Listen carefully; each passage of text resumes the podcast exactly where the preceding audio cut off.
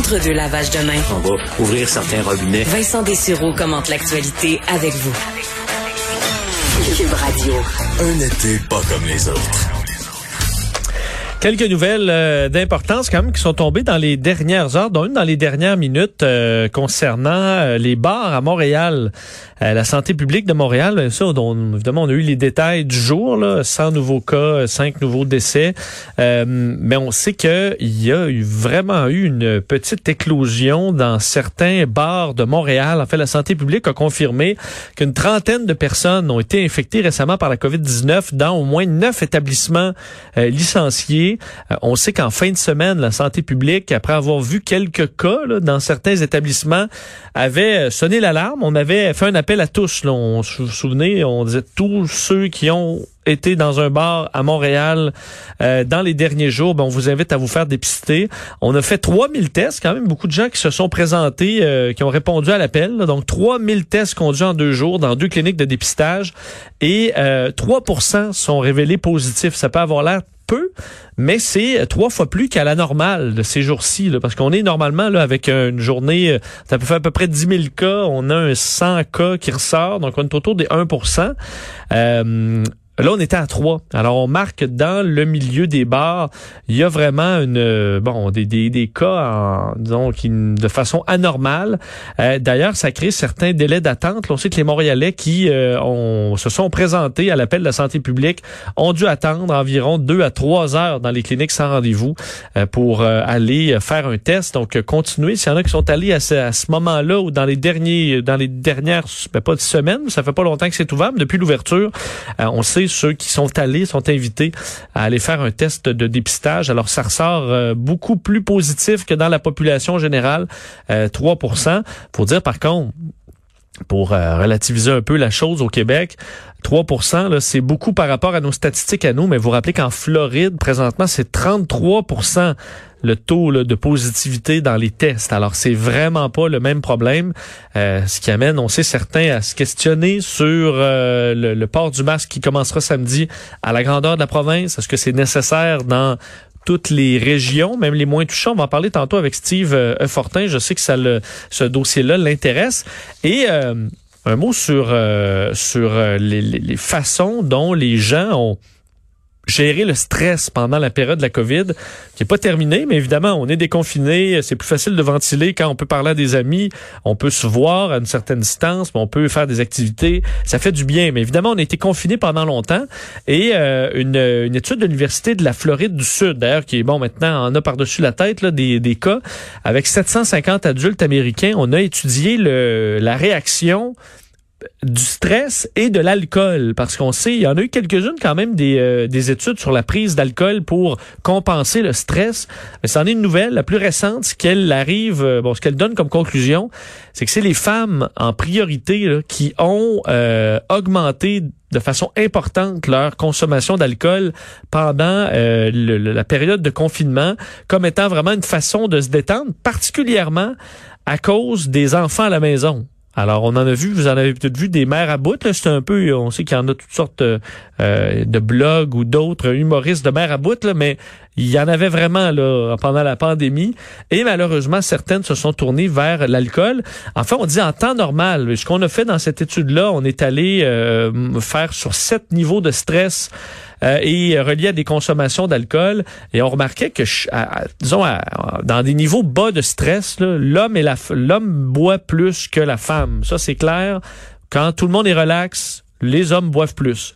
Le problème, c'est que ces courbes-là, d'un, se rejoignent à un certain niveau de stress, mais pour les femmes, elle se poursuit, là, elle commence sa hausse, elle poursuit sa hausse, elle se retrouve au-delà de l'homme. Alors, quand on n'est pas stressé, l'homme boit plus, mais quand on est stressé, là, la femme boit plus, selon ces chiffres-là, du moins. Ce qui amène, c'est pas juste euh, bon euh, pour faire cocasse là que qu'on étudie ça, c'est surtout pour euh, cibler les bonnes populations, entre autres pour les avoir à l'œil, dans le but d'offrir de l'aide, parce que évidemment, ça amène des problématiques d'abus de substances, de problèmes de santé. On dit que les femmes sont plus à risque d'avoir des problèmes de foie, problèmes de cœur reliés à la consommation d'alcool. Alors le fait qu'il y en ait qui se soient réfugiés un peu là-dedans, ça peut inquiéter le milieu de la santé. Euh, alors, euh, Alors qu'on disait, entre autres, dans j'ai toujours une étude qui dit le contraire de l'autre. Malheureusement, c'est un peu le cas souvent. Euh, on disait qu'auparavant, on croyait que les parents buvaient moins que les non-parents. Euh, mais présentement, pendant la pandémie, semble que les parents, vraiment exténués de leur journée, d'avoir à gérer les enfants du matin au soir, les devoirs, le télétravail, la télé-école, les compagnies, jouer des jeux, mais il y en a que le vin, là, le soir, ça rentrait. ça peut être pas trop un danger pendant un certain temps. Au moins, on est déconfiné, mais il faut se rappeler de revenir à nos habitudes normales par après. Alors, c'est un rappel pour, euh, pour, les, pour les mamans. Du moins, je dis pas que vous êtes toutes en train de vous caler des verres de vin, mais il y a une euh, quand même une, prise de conscience à faire.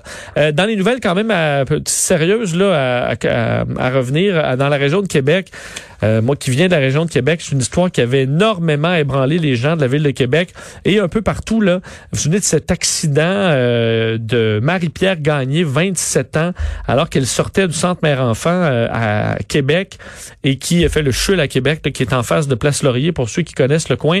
un coin où il y a beaucoup de va-et-vient, des gens qui passent de l'hôpital au centre d'achat. Alors, il y a des lumières, la route sur le boulevard Laurier s'arrête et la dame de 27 ans qui traversait la rue a été frappée de plein fouet par Jonathan Falardeau-Laroche, euh, un homme euh, qui est euh, bon épileptique, qui n'aurait jamais dû se trouver au volant et qui ben s'est trouvé à appuyer sur l'accélérateur, a frappé la femme qui n'a pu être sauvée. Son bébé, donc on se souvient là, des circonstances tragiques, le bébé qui était dans le ventre de la mère, lui a été sauvé, mais la mère est, décédée et eh bien c'était la, la, fin des procédures aujourd'hui. Lui qui avait été jugé coupable de négligence criminelle causant la mort en octobre dernier, ben Jonathan Falardeau-Laroche est comme de 32 mois d'emprisonnement.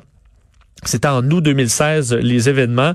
On sait qu'on avait quand même des facteurs aggravants dans son dossier, le fait qu'il avait, disons, tendance à euh, refuser les solutions proposées par les intervenants, on dire du, juge, euh, et qu'il avait eu certains euh, événements préalables qui auraient porté à bon à, ne pas qu'il se retrouve au volant. Alors on dit entre autres le 8 décembre 2015, vous aviez peut-être vu ces images-là où on le voit foncer littéralement sur un des piliers du pont Pierre-Laporte. Alors il avait eu des épisodes épileptiques qui étaient en cause dans cette sortie de route. Alors, euh, le juge qui disait la déresponsabilisation de l'accusé et le fait qu'il se victimise ben, s'ajoute aux éléments qui ont été soulignés par le juge comme facteur aggravant. Alors, euh, très, très triste histoire, mais qui se termine euh, devant les tribunaux. Il était, lui, s'habille bon, toujours bien habillé devant le, le, le les, les, bon, dans ses présences à la cour, avec vraiment le veston, cravate et tout ça. Et là, il a donné son veston à son avocat, les menottes, on s'en va en dedans pour avoir assisté quelques procès du genre où tu vois la personne partir pour euh, longtemps en prison. Toujours des, euh, des moments assez intenses. Alors, c'est ce qui est arrivé aujourd'hui au Palais de justice de Québec. Et je termine sur un dossier un peu plus léger, mais pas tant que ça, parce que vous savez qu'avant la COVID, ben, on ne parlait presque que des changements climatiques et euh, évidemment un problème important, mais qui provient de plusieurs sources. Entre autres, on sait les pets et rottes de vaches. Je me que ça avait bien fait rire euh, d'une certaine époque. C'est Nathalie Normando, si je me trompe pas, qui avait fait une comparaison du méthane émis par les pets de vaches. Mais c'est qu'à la quantité de vaches et de bœufs dans le monde, ça fait vraiment une empreinte écologique importante, semble-t-il, de sorte que Burger King euh, a développé une nouvelle vache, en fait, euh, une nouvelle alimentation qui permet d'éviter trop de gaz et qui permettrait de diminuer l'empreinte euh, du de la boulette que vous allez manger dans leur restaurant. C'est pas une blague, c'est pas une fausse nouvelle. En fait, dans les tests, on a ajouté à la fin, en fait, dans les dernières semaines de l'existence de, la, du, du bœuf en question, on lui donne des feuilles de citronnelle. 100 grammes de feuilles de citronnelle qu'on rajoute à l'alimentation. Et ça réduit la quantité de gaz de 33% euh, En fait, je disais quelques semaines, c'est trois à quatre derniers mois. Alors, on réduit de façon importante ces gaz-là qui participent à l'effet de serre. Alors, ça donne un bœuf qui a une empreinte euh, ben, beaucoup amoindrie en raison de cette alimentation. C'est entre autres vendu là, dans les prochains jours, à partir de mardi, dans des restaurants à Miami, New York, Austin, Portland et Los Angeles. Alors bon, vous pouvez pas y aller pour l'instant. La frontière est fermée. Mais quand ça rouvrira, que vous partirez en vacances, ça arrivera peut-être chez nous aussi. Mais ce qui est quand même intéressant, c'est que oui, là, c'est un cas, mais c'est une piste quand même intéressante, le fait d'aller jouer sur l'alimentation des animaux dans le but de limiter les gaz à effet de serre.